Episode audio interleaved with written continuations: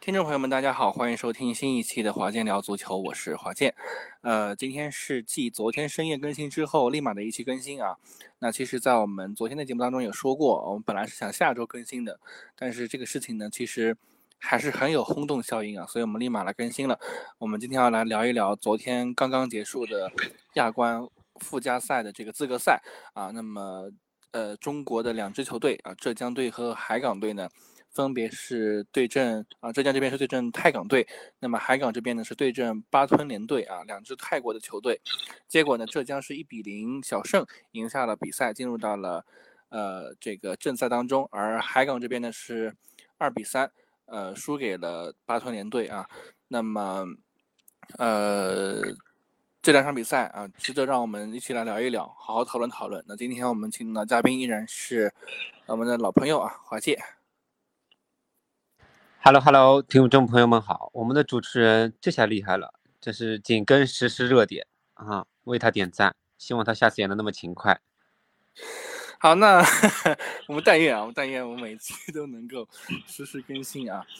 呃，昨天这场比赛其实打的时候呢，我们正在录制上一期节目啊，那么打完之后，我们看到比分之后，我们都非常惊讶，非常的，呃，从心情来讲，非常的愤懑啊，因为我们其实。呃，虽然可能很多人都没有那么那么的对海港这个比赛，很多人会有存一些质疑，在国内的赛场上，但是当这个亚洲赛的时候，对吧？季州赛的时候，其实我们的很大部分人的心情还是一致对外的，希望我们中国的球队能够有一个完美的 ending，或者说好的一个开始啊。因为为什么我讲完完美的 ending 呢？是因为附加赛过了之后呢，就是正赛嘛。然后附加赛是一个开始，又是一个结束，对吧？那很遗憾，海港队呢，呃，却是一场这个小比分的失利啊。但虽然是一个，其实从进球数来说是大概是一个大进球的一个数量嘛，一共进了五个，但是从比分失利来说是一个小比分失利。嗯，那么呃，从两支队伍的身价来讲啊，那个也是相差了四倍啊。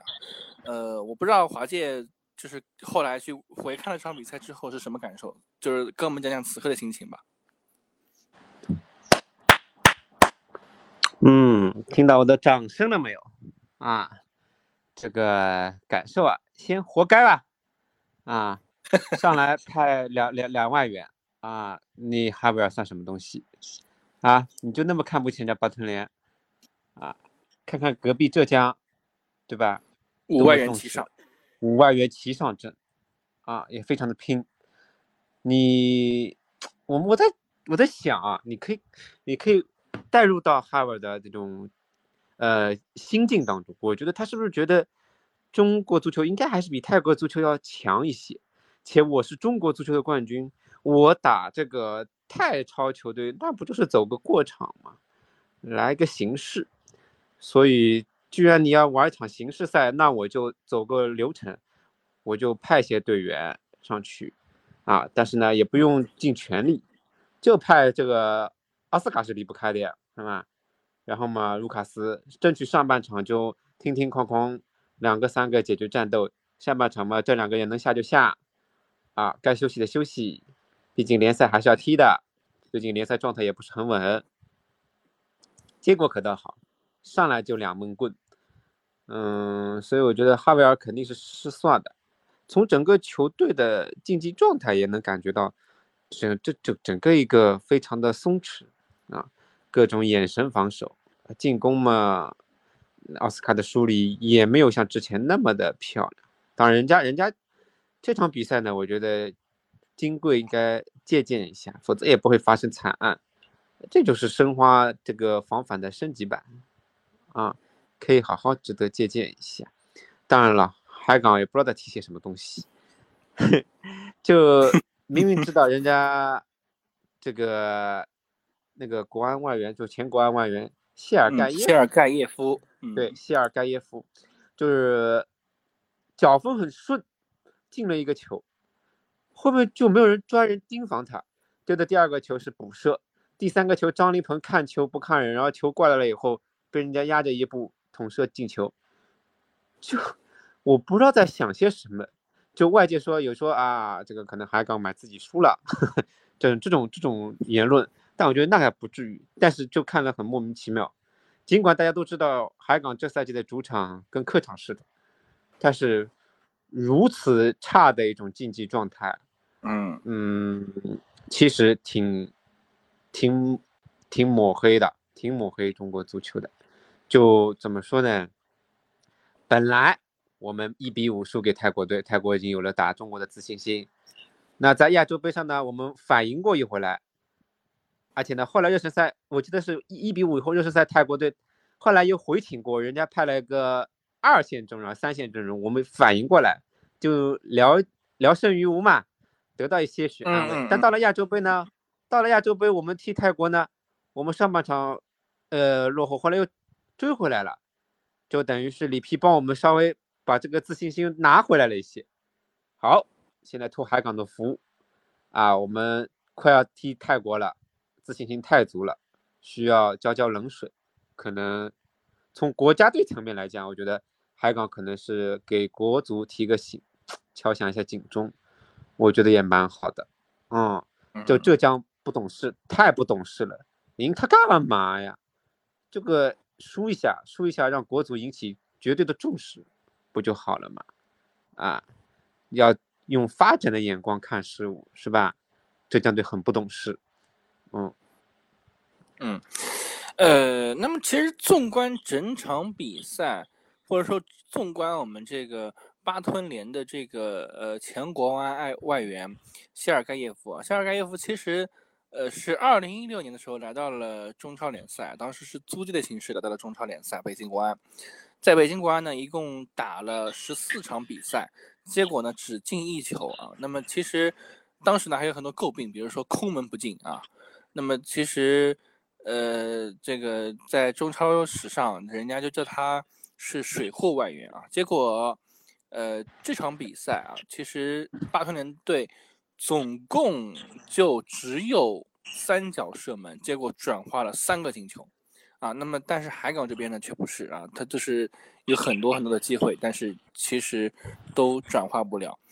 嗯，所以我其实是看到了呃这个首发阵容之后啊，我当时就在我的社交媒体上转发了这这个首发阵容啊，我当时就说哈维尔说了，对吧？你们都要听我的，我一定能行啊。当然这句话什么意思？大家 给。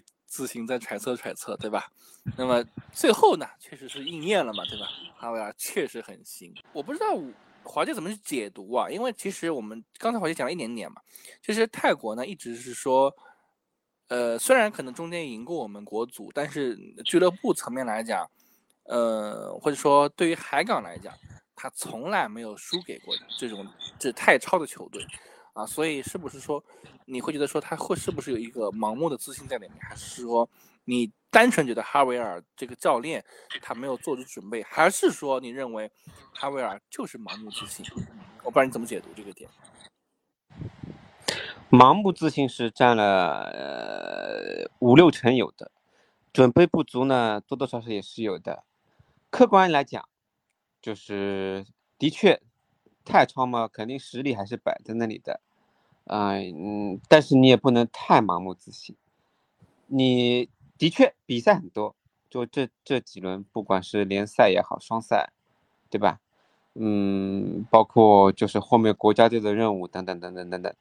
但是你也不不是说你你就可以用这样的态度，人家巴吞联星期六就来了，说不定还看了你跟那个那个一比一的那个梅州客家。啊，嗯，比赛，等等等等，人家肯定是做好做好了充分的准备来的，而且谢尔盖耶夫是踢过中超的，嗯，人家还是对中超有所了解的，所以教练整个一个派的一个球员，包括一个战术打法的制定，多多少少全都被人家料准了，对吗？他也知道你在主场，啊，天时地利人和，实力又在我之上，肯定是压出来打的。嗯，在没进球以前，就没被进球以前，海港也是有几脚机会的，就马蹄江的，呃，大禁区上的，当然不是主力脚的推射，偏了一丝丝。那马蹄江这场比赛还是有点在状态，嗯毕竟也进了一个世界波，就有一些机会的。那么呢我们的五球王呢，可能可能就是球王偶尔也要打个盹嗯。啊，哦，机甲射门嗯连门框范围都没有到，啊，我我不知道，就是说，呃，他在想什么，嗯，只能说，哼，队员和教练对这场比赛的重视程度不够，再加上人家的确脚风又比较顺，然后教练的调整其实挺失败的，那人家就那么一个会进球的外援，你就人盯人都行啊，你都盯不住，我也是服了。就是你后面，而且你派外援上去，呃，平科换了卢卡斯，我我，但可能他是不是踢不来双中锋，我不知道。那为什么巴尔加斯？那卡隆为什么不上呢？卡隆后来上了吗？后来因为我们我看了个集锦，后面我们没录节目嘛，有他的镜头，嗯。啊，我也没有看到，我不清楚，就我搞不懂，我搞不懂，就不管是球员的状态、战术的布置，包括教练员的调整，其实是完败给了嗯巴吞雷连巴吞连，所以我我嗯 这个学费其实对哈维来说挺沉重的啊，我听说听说。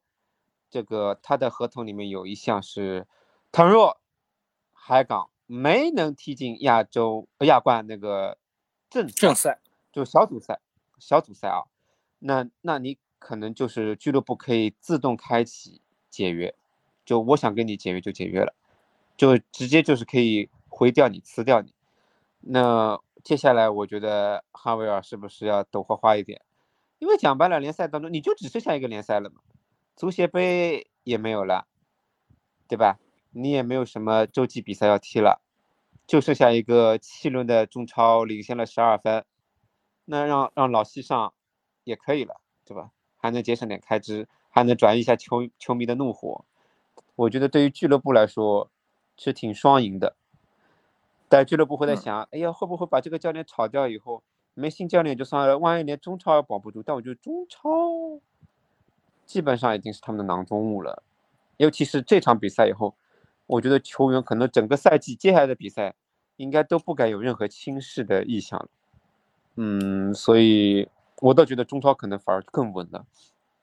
嗯，还还不如把把哈维尔辞了，平息各方怒火，俱乐部有个交代，还能省笔钱，嘿嘿，挺好的。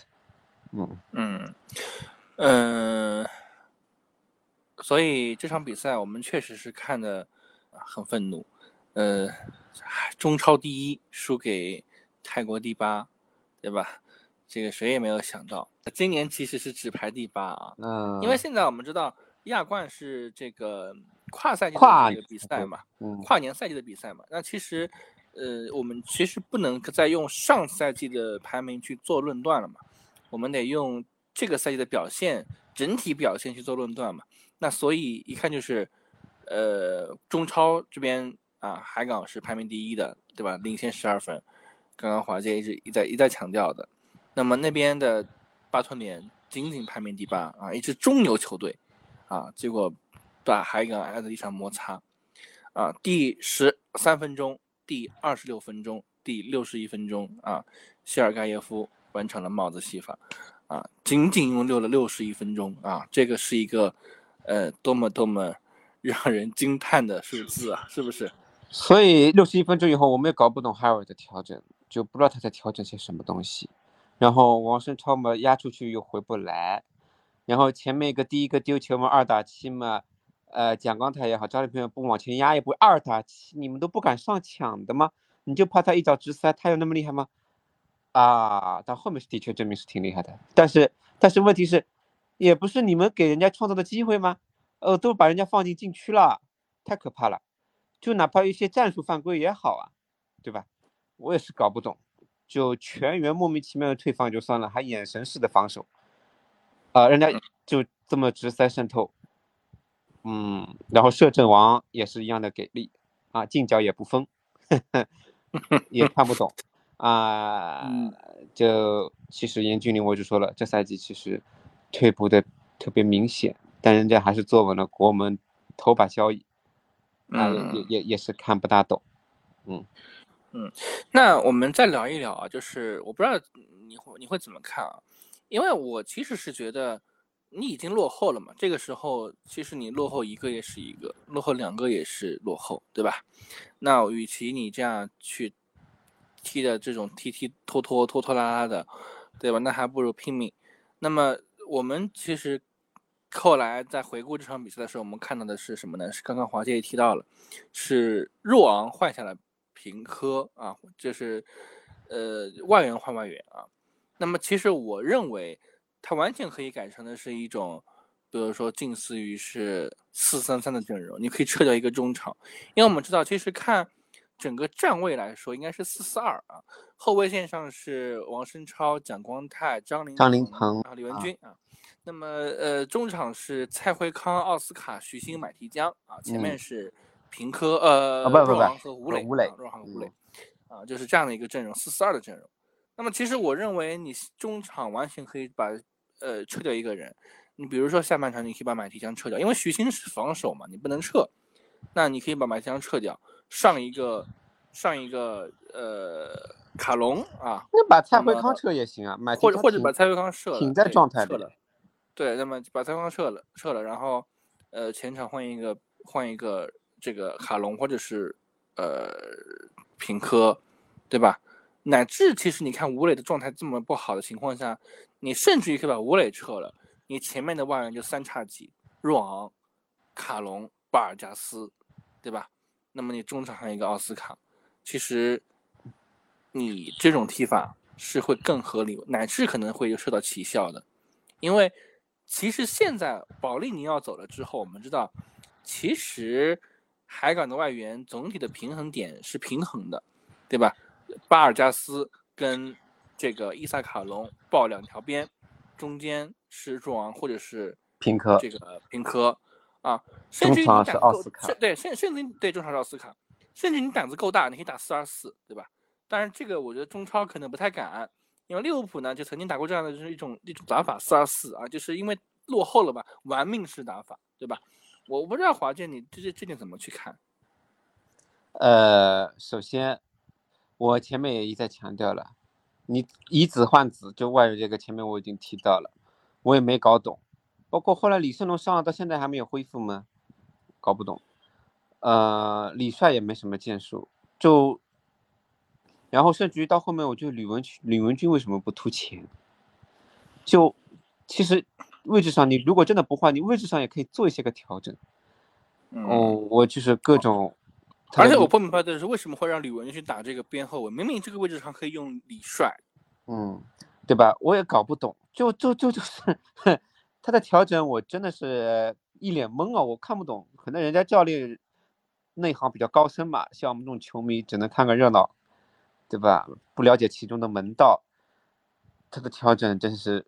挺高明的，高明到我看不懂，所以只能是证明我水平的稀烂，啊，嗯，那那怎么说呢？那那人家就是这个想法呗，你就是不用满五万元，对吧？你不用满行不啦？我不用满，我整场都不用买，好吧？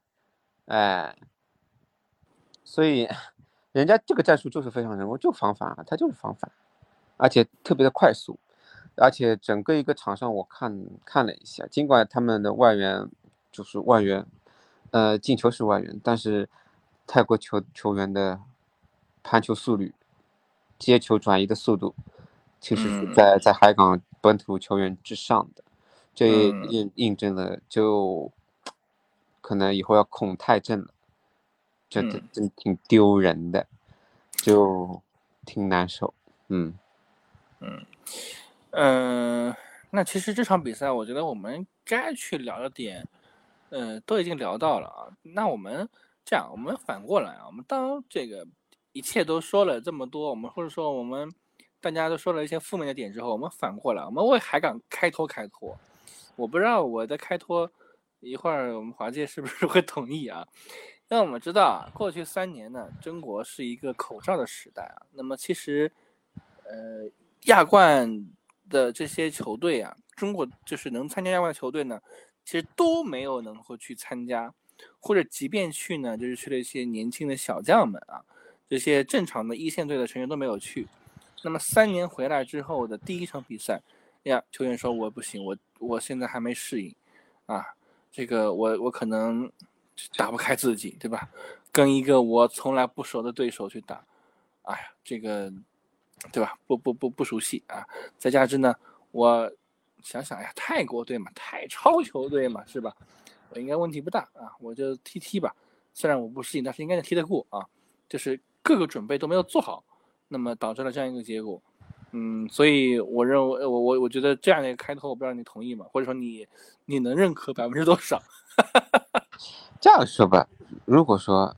你是南下啊，去客场，又或者说人家的水平本来就比你要高一级，可能你去踢踢，我乱说啊，比如说你踢踢韩国球队、澳大利亚球队、日本球队，就我我 可能我你还可以找一点这样的理由，你又在主场，对吧？人家排名第八，你现在这赛季排名第一，对吧？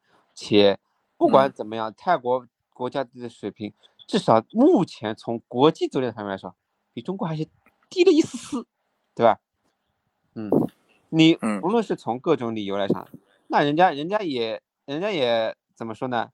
不一定说我前面三年人家泰国在亚冠里面有特别好的表现啊，我没有看到，好吗？就你除非你说啊，泰国前前三百年里面啊，我们已经进了什么亚冠区的八强、四强。那你说啊，人家本来就前前三年证明过自己，也没有啊，对吧？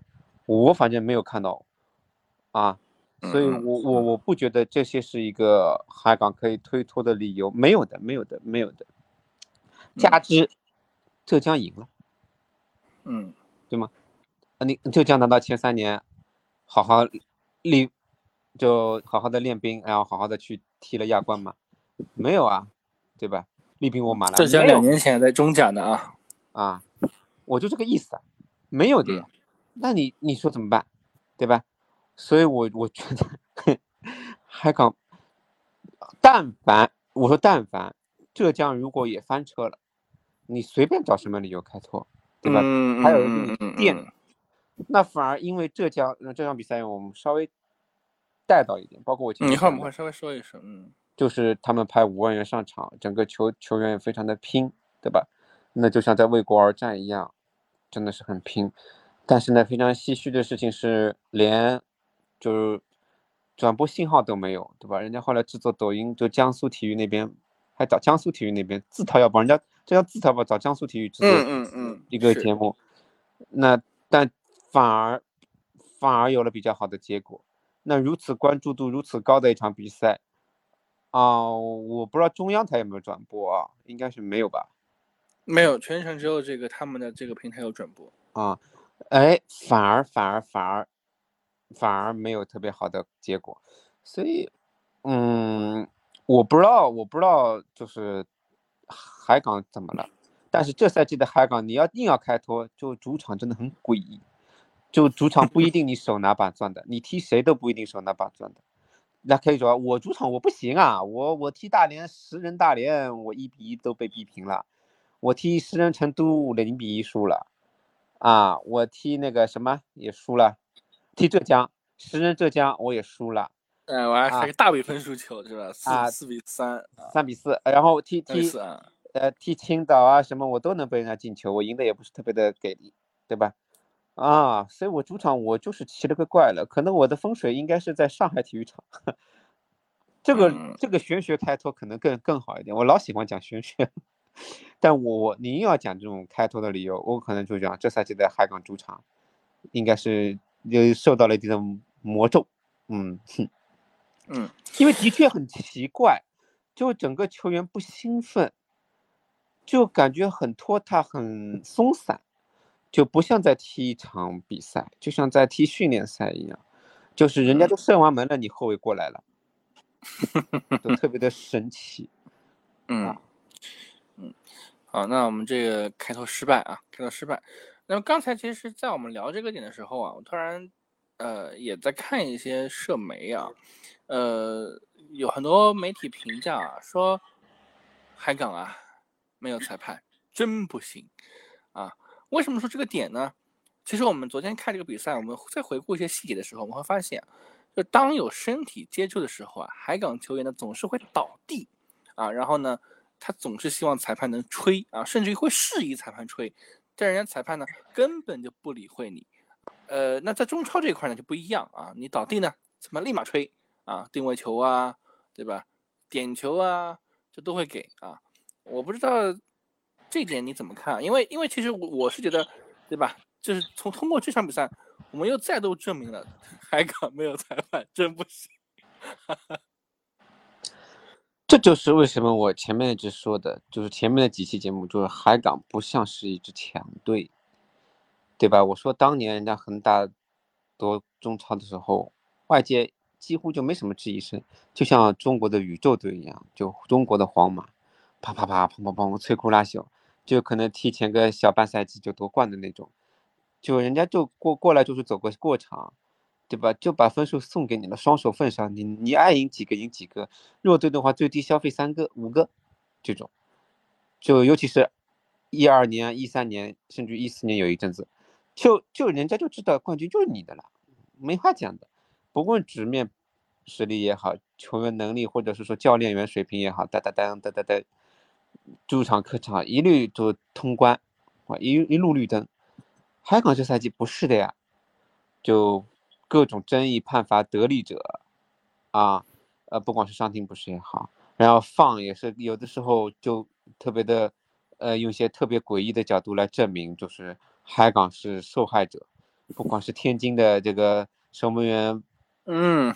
啊，嗯，就不天啊不天津就是天津去踢那个严俊的那边的脱手判脱手，然后放给出了一些个回放以后还是判脱手，所以有些很诡异的场，所以导致了海港球队球员有一种依赖心理，就觉得我们是嗯中超里的豪门球队，我们。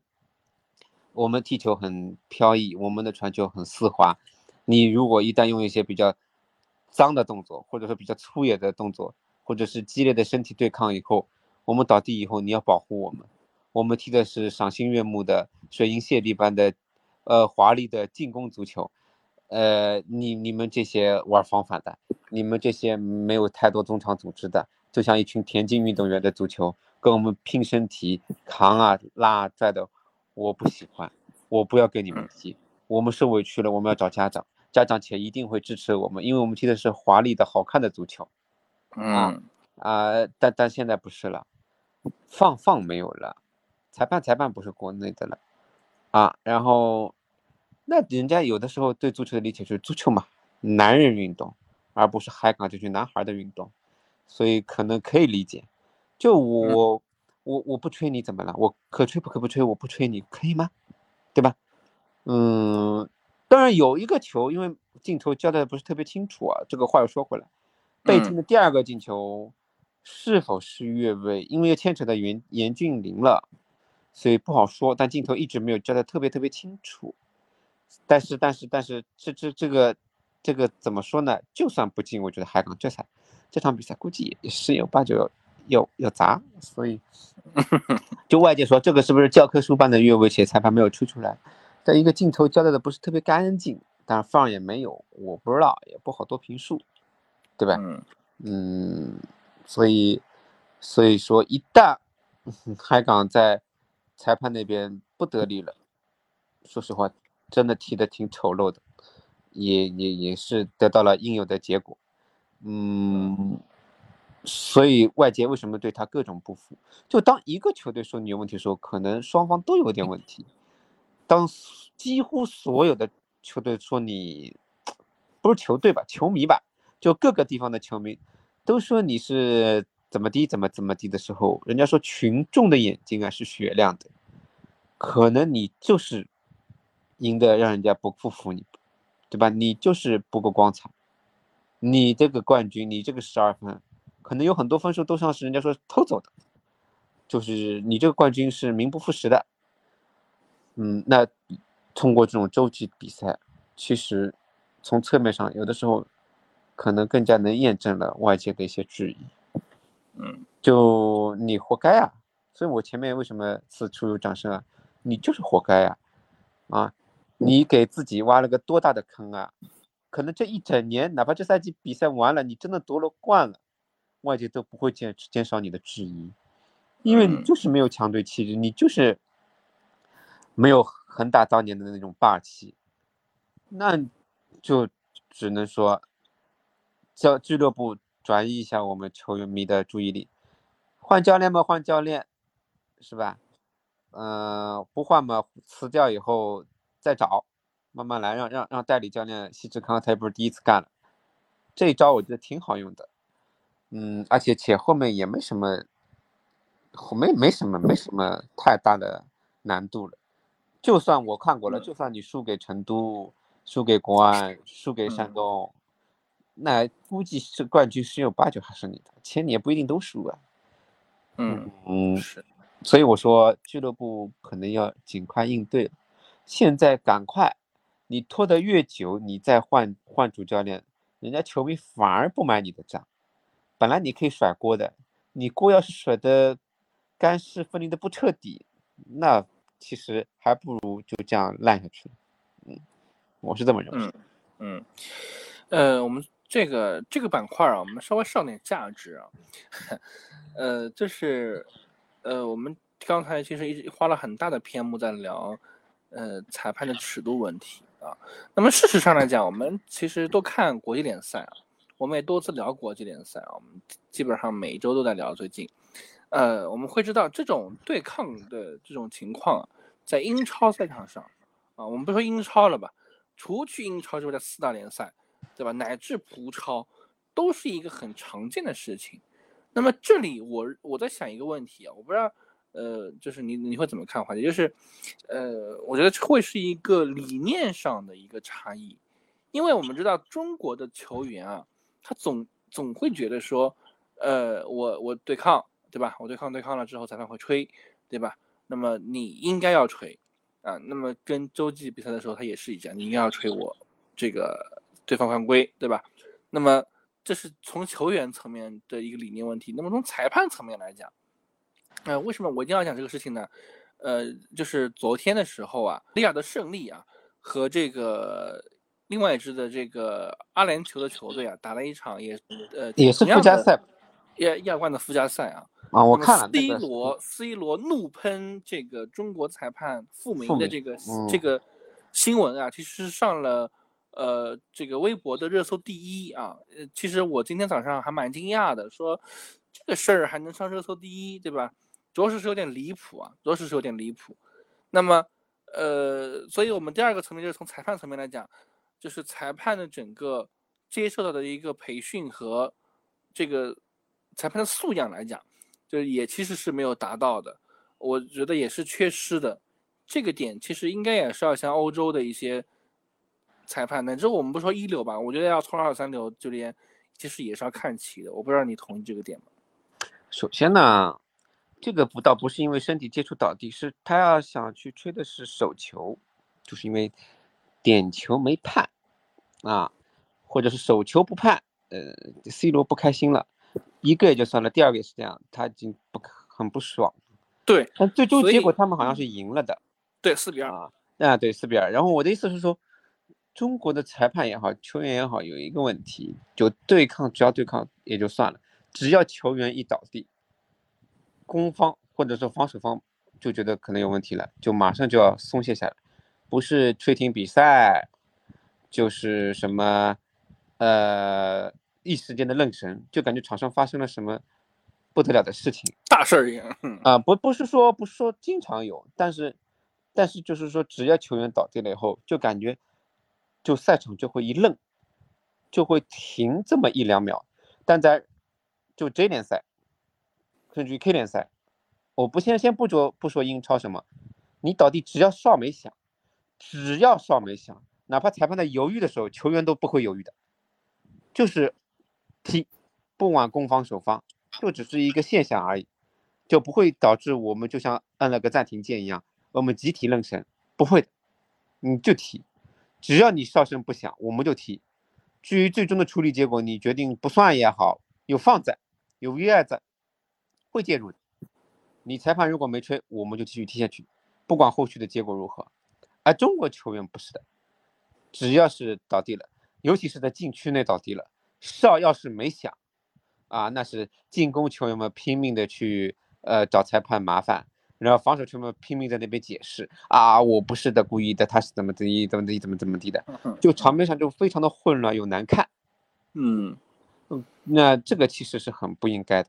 但你要说国际赛场上没有吗？也有，但是首先人家肯定是大概率的多数情况下是先要把这个球踢完，踢完整，踢完整。嗯，但是国内不是的。尤其是当受侵犯一方，我觉得自己受委屈了，我我起来以后，我第一时间我不是去征求，我是去找裁判理论。我觉得这个习惯很不好啊，嗯，你只要裁判没想上，你先先踢，而且连放都有的嘛，放又不是假的，对吧？嗯，我觉得中国球员还是要有这样的思维概概念，要有这个嗯习惯。嗯，至于裁判，说实话，这赛季被喷的已经很多很多了。就不管是婚哨，就是那个越位球，男童均匀大连越位球，嗯嗯嗯啊，婚哨，或者是说嫩哨，就像我这昨昨天其实也有点，也有点，也有点，也有点嫩少。就 C 罗如此如此的恶劣，其实你可以出个牌警告一下啊，我好像没看到他出牌，我没有看到，嗯嗯啊。你得尊重我，哪怕我是误判，我也是人，对吧？就，嗯，反而态度不强硬，被人家一指着你一顿乱喷，说实话也挺难堪。当然了，的确证明的是你，你，你，我觉得啊，有尤其是那个倒钩那个手球，其实是有点明显的。嗯，但我我个人觉得不喜勿喷啊。但我我你不要说我 C 罗球迷或者怎么地，自从他离开曼联以后，我觉得他情绪也是比较复杂的。但是我觉得从旁观者角度说，这个球多多少少也也应该是要判。当然不影响大局，但是，呃，但是，嗯，总归在国际赛场上对我们的形象、裁判形象，并不是特别好。人家而且也没拿出他的权威性来啊。嗯，人人家人家亚足联而且也很清楚这场比赛有 C 罗在嘛，啊，一个大爆点，嗯，派你中国裁判去了，你能不能镇压得住？可明显你不行啊，你不行，你那么嫩，你不行啊。你不行以后就很影响中国球员在那边的打分的，就以后中国籍裁判去执法沙特球队的时候啊，如果还有这样的机会啊，就长点心啊，要么就一硬到底，要么就我不知道我我不知道我不知道我不知道我不知道有没有什么应对的措施啊，有没有做好这种准备，要么就好好先生跟人家解释好，对吧？你不能。就像一个就像一个就像一个受了委屈的孩子一样，闷声不响，这样不好。就不冷处理比那个处理要差很多。你不管是用绝对的权威压你，又或者是说跟你呃解释清楚我的判定也好，哒哒哒哒哒哒也好，因为这种呃赛场上像这种两种风格裁判其实很多的，对吧？神圣不可侵犯的。或者我跟你说，我跟你解释，我给你口头警告，我给你怎么怎么的，就是能够控制好、很温和的控制好场面的裁判也是有的。嗯，我觉得你自己要想想清楚，尤其是踢沙特球队的时候，就要执法沙沙特球队的时候，因为现在沙特关注度太高了，一旦你有所闪失的话，其实是不断的放大化的。我觉得裁判还是要还是要慎重一点。嗯。是，呃，我们今天画了很大的笔墨去聊裁判啊，因为确实这一块儿，呃，跟我们国内的，呃，本土的比赛，包括裁判的判法，还是，呃，完全是不一样的啊。所以这个事件，正好也是借着 C 罗这个事件又聊了聊。呃，那我觉得海港这一场的这个惜败啊，惜败落败，其实还会影响到。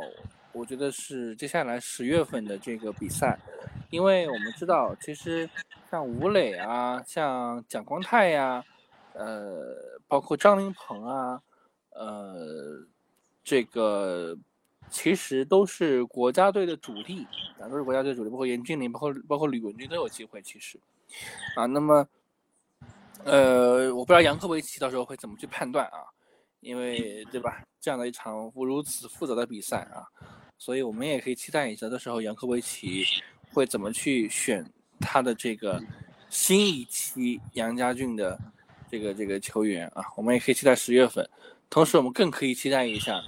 呃，中国国足啊，男足对阵泰国会走向一个什么样的结果啊？因为这个比赛第一场世预赛啊，这个呃，中国男足就会去到客场对阵泰国啊。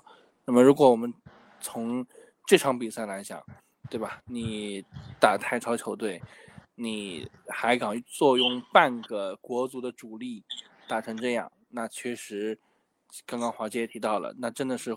感觉上会有点让人不忍直视啊，会有点让人不忍直视。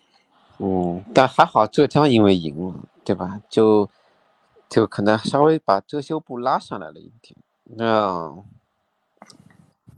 嗯，呃，那这样啊，我们最后稍微聊聊浙江吧。呃，浙江这场比赛其实踢的很艰难，但是他踢的很努力啊。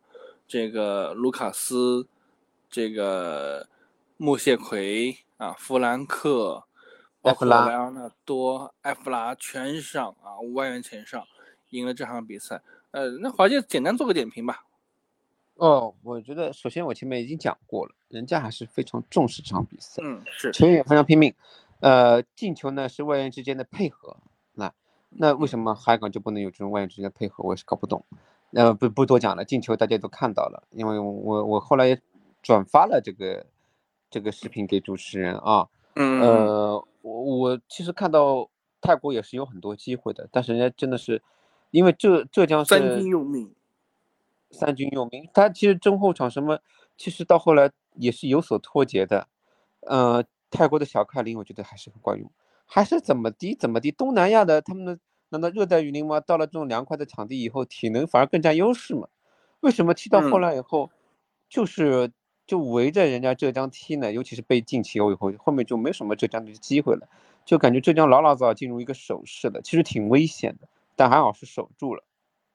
那么就是三军用命的神奇，那有一定的运气成分。那，嗯，我觉得过就过早的进入一个守势以后，其实我不是很赞成。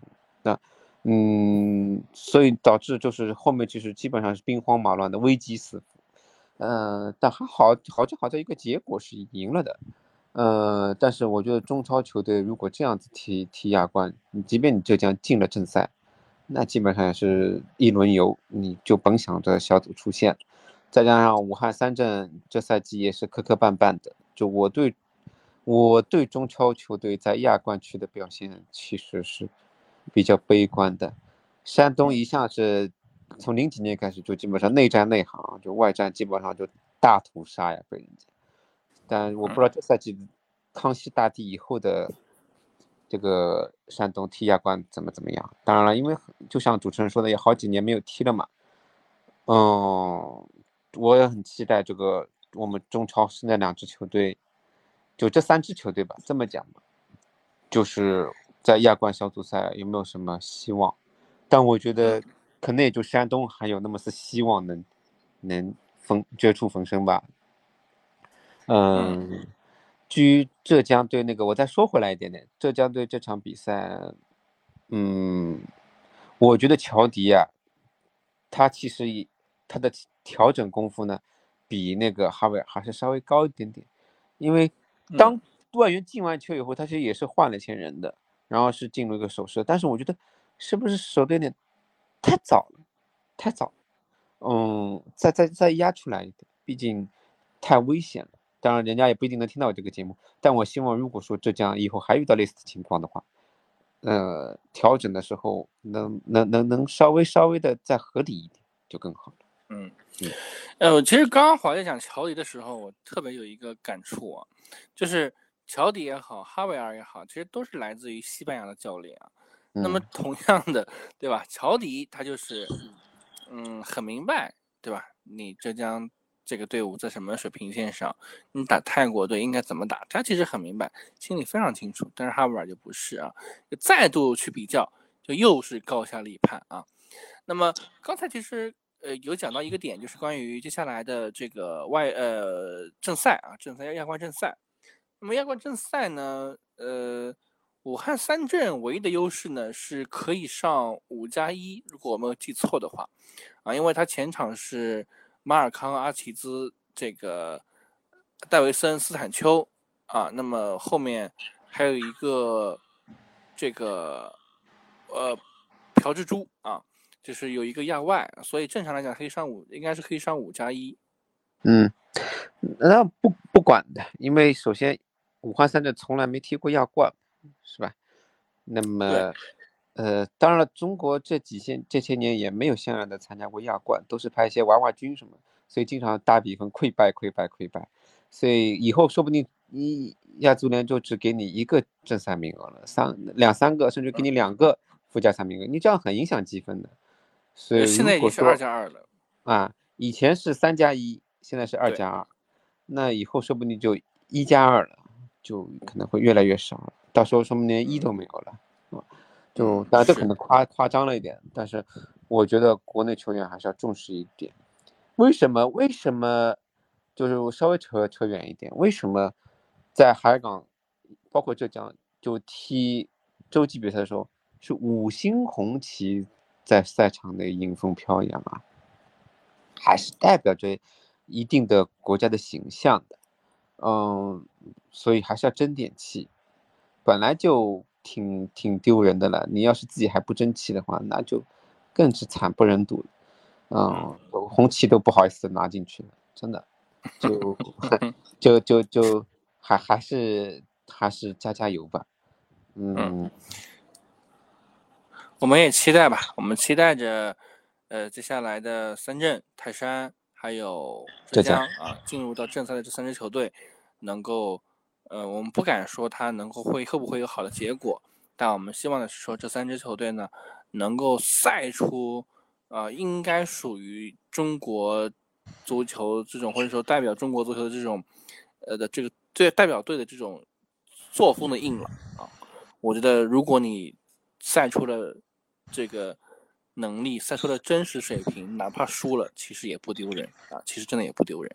但如果你像海港这一场比赛那样踢，对吧？我们说句不，我们说句不太客气的话，脸都不要的这种踢法，那其实真的才是丢人啊。呃，所以希望加油吧，然后也希望海港，呃，看看做一个好的调整吧，呃，对吧？那我们这一期节目其实就是差不多这样了，呃，这是一期很紧急的加更。然后也很感谢华姐啊，我们其实是今天是录制于早上啊，发布的时间应该是晚上或者是下午的时间。那感谢大家的收听和陪伴。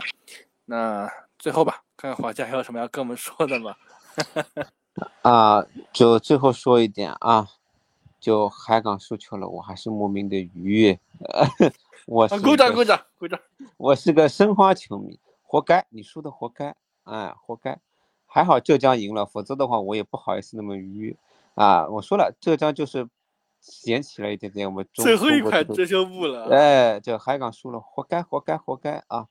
可喜可贺啊！以后多输输海港。过了，过了。好，那我们这期就是这样了，我们差不多要下周再跟大家见面了，我们下周见。好，下周见。